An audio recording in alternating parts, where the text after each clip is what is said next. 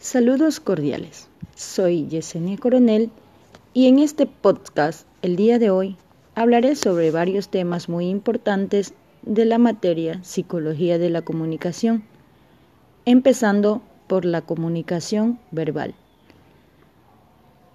La comunicación verbal surge de la necesidad de comunicarse. Nuestros antepasados necesitaban crear códigos de comunicación cuando estaban inmersos en la batalla por sobrevivir. Es el tipo de comunicación en la que se utilizan signos lingüísticos en el mensaje.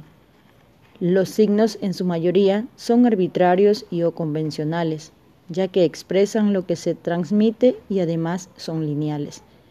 La comunicación verbal puede realizarse de dos formas. Así tenemos la primera que es la forma oral, que es a través de signos orales y palabras habladas de forma gestual. También tenemos la forma escrita, que es por medio de papel o por medio de un mensaje. También existen varias etapas en la comunicación verbal, las cuales son el mensaje, el código y el canal. También es cualquier tipo de comunicación que requiera articular palabras de forma que la otra persona entienda de lo que se está hablando. Así tenemos algunos ejemplos de la comunicación verbal. Dentro de una conversación verbal pueden surgir una conversación, un correo electrónico, una llamada telefónica, un silbido, un libro digital o en formato de papel, la escritura de una carta y hasta un grito. También, dentro de la comunicación verbal, existen algunas características que son los mensajes orales son pasajeros. La comunicación verbal es espontánea y surge a través de una comunicación entre dos personas o entre dos individuos. Esta también es de carácter inmediato. Se utiliza el canal auditivo con el proceso. Pueden haber reacciones dependientes del contexto cultural. El acto comunicativo tiene una serie de elementos que son afines en la comunicación verbal y no verbal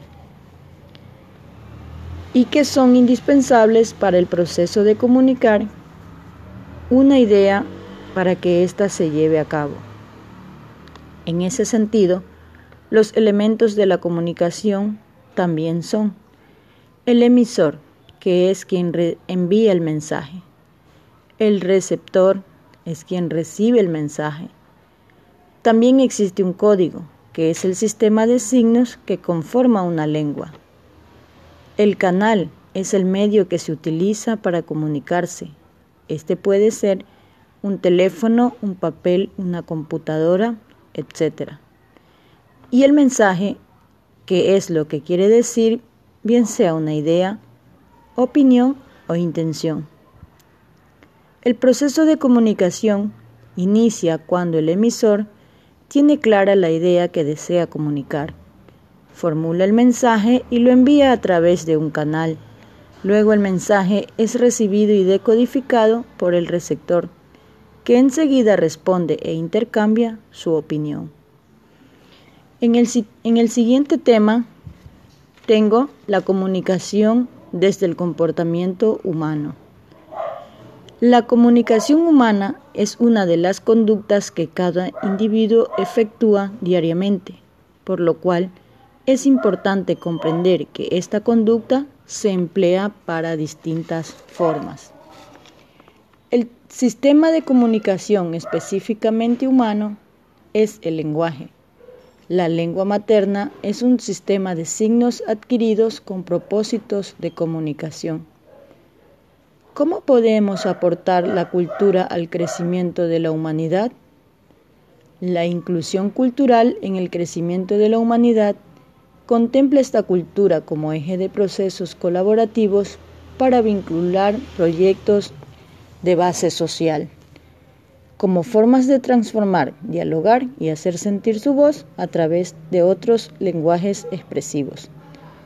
acciones que se pueden realizar para aportar a la cultura, al crecimiento de la humanidad. Y aquí puedo decir una frase, la cultura es el aprovechamiento social del conocimiento. ¿Y cómo podemos aportar a la cultura?